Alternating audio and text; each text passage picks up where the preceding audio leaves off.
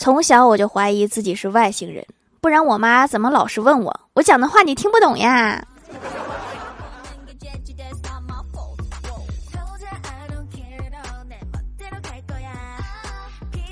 ？Hello，蜀山的土豆们，这里是甜萌仙侠段的秀欢乐江湖，我是你们萌刀萌到的小薯条。当代人最突出的一个问题就是能量低，想干一件事儿必须要先缓很久，要给生人打电话先缓两天，要与客户见面先缓一周，要写篇稿子先缓一个月，要下定决心去辞职先缓个一年半载的。比如说，我哥想辞职不是一年两年了，还在干。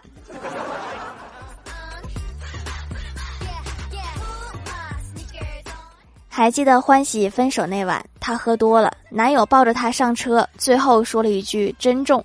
欢喜感觉他还是爱她的，于是一直期待与他和好。直到有一天，男友的朋友告诉她，他那天说的其实是“珍重”，重量的重。分手的伤还没好，又添了新伤。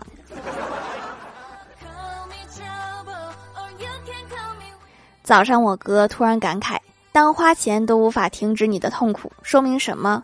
说明你的痛苦太大了。”我老爸淡定地说：“不，说明你的钱还不够多。”精辟呀！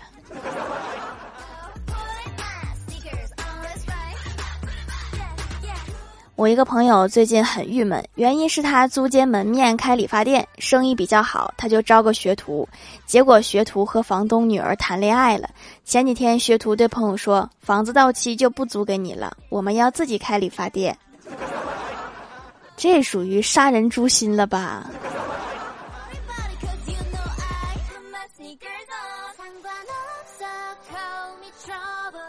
中午午休，公司买了西瓜，大家一起吃。前台妹子就说：“吃西瓜的女孩有两种形态。”李逍遥问：“哪两种？”前台妹子说：“如果一个人在家，那就把西瓜冰好，一半用勺子舀着吃，一半留着明天吃。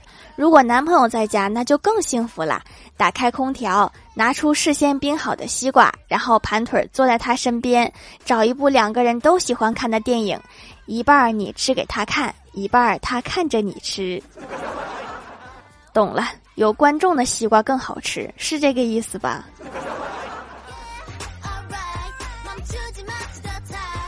公司例行开会，领导说着说着突然冷场了。小仙儿在前面捅咕我，让我想一句能够引发大众共情的话。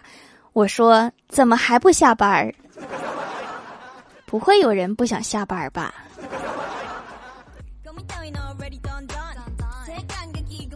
我们单位有个同事结婚两年了，没要孩子。有一天下班，她老公接她下班，正好看到一个孕妇在他们身边经过。同事的老公有些羡慕，赶紧让自己老婆看。同事看了一眼，说：“我吃饱了肚子也有这么大。”人家羡慕的不是肚子呀。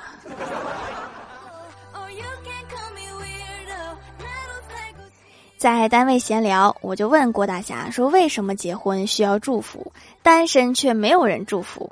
郭大侠思考了一下说：“因为单身会一直快乐，结婚就那么几天快乐。”你这话敢当着郭大嫂的面再说一遍吗？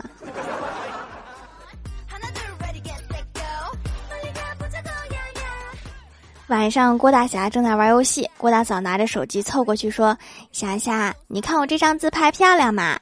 郭大侠瞟了一眼说：“不漂亮。”郭大嫂啪就把手机砸地上了，生气的说：“我这手机像素不好，我要换手机。”这一句不漂亮，好几千没了。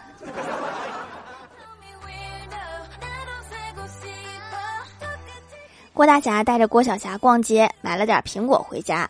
到家，郭大侠给儿子削了个苹果，顺便考考他，问：“这苹果是土里挖的还是树上摘的呀？”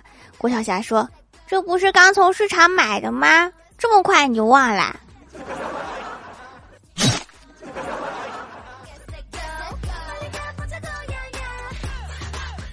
郭晓霞他们期末考试成绩下来，他拿着十几二十分的试卷，忐忑不安的拿给郭大侠看。郭大侠看完，二话不说，打电话给班主任。问道：“李老师呀，我是郭晓霞的爸爸，我想问一下，他这次考试有没有作弊？怎么考这么多分儿？”很多吗？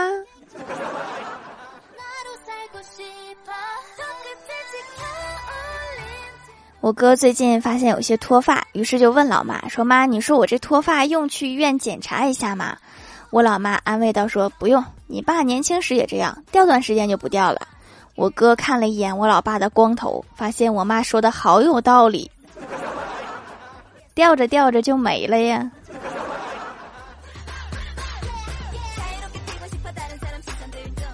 之前去北京旅游，进了故宫，导演开始讲解故宫里的故事，然后就听到一个小男孩向妈妈提问说：“妈妈，为什么乾隆只出来玩过六次？”只听他妈妈说：“因为他作业很多。”那他也太惨了。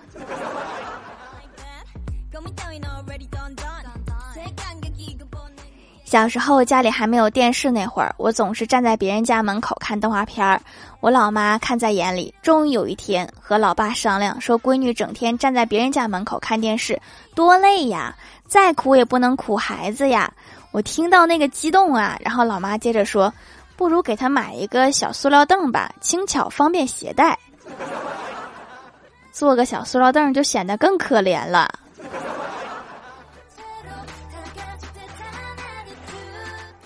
刚才躺在床上玩手机，突然手一松，手机掉下来。还好我反应快，一个轱辘向旁边滚去，很好，我没有被手机砸到。现在手机静静的躺在枕头上，我静静地躺在地上，不是不起来，主要是摔麻了，暂时起不来。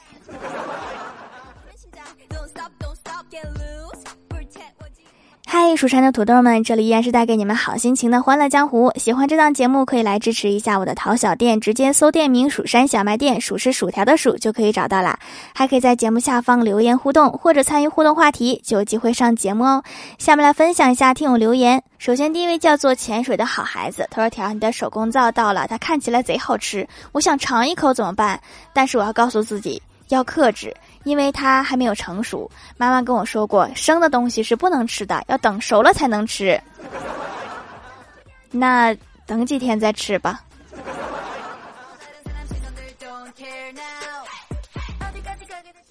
下一位叫做薯条酱，别拖鞋，自己人。他说，女生洗澡为什么比较喜欢用热一点的水？神回复：你蹲下十五厘米左右，你就知道了。据说水温是有差距的。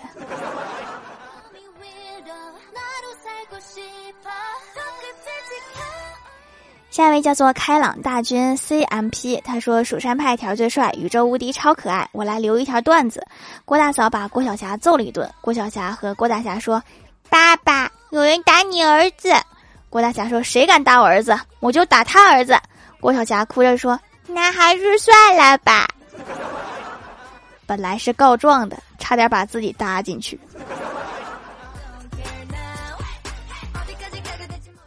下一位叫做粘豆包，他说后背长了痘痘还很痒，同桌给我拿了一块手工皂让我试试，连续几天一直洗澡，后背的痘痘都下去了，也不痒了。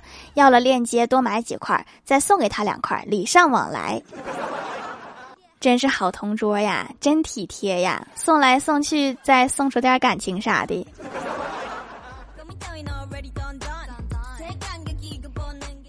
下一位叫做聚水岁月，他说小升初考试三科才二百八十三分，在我们班前十都没有。一看别的学校成绩，呵呵，都可以在别的学校班里排第一了。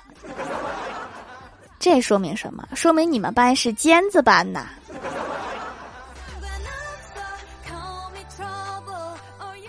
下一位叫做昵称被人抢走了。他说：“本来改名叫一起沉默，别人用了；又改名叫你好，别人又用了。干脆叫昵称被人抢走了啊！我这个坎坷的改名路，改名要趁早啊！以后用户越来越多，可能会更难起。”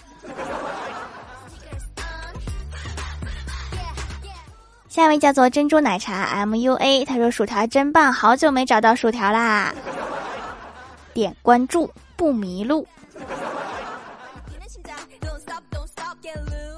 下一位叫做幸福 happy，他说脸上污垢比较多，暗沉、黑头、毛孔粗大，不喜欢化妆品的香味儿。听节目说手工皂是没有香味儿的，就买来试试。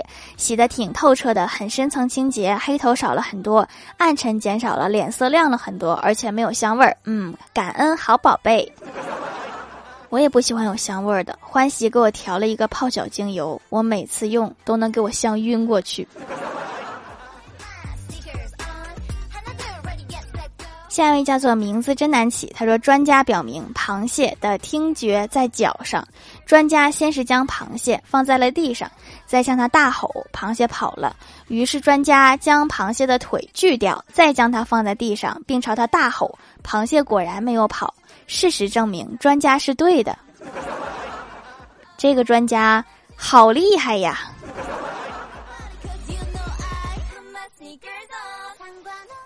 下一位叫做薯条姐姐五二零，她说我同学跟我说现在辈分太乱了，我说还好吧，哪有那么夸张？我同学说真的，我有个哥哥还没出生呢，我说这也不是很乱呀。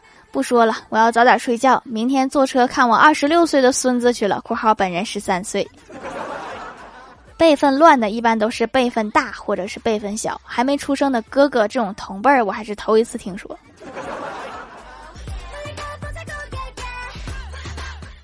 下一位叫做切糕底，他说：“条条以前听你的节目听到过这样一个段子，郭大侠要去上厕所，遇到一位美女，就问美女：你知道附近哪有男厕所吗？美女说男厕所在女厕所旁边。郭大侠问：那女厕所在哪？美女说：你个大变态，一个大老爷们找女厕所。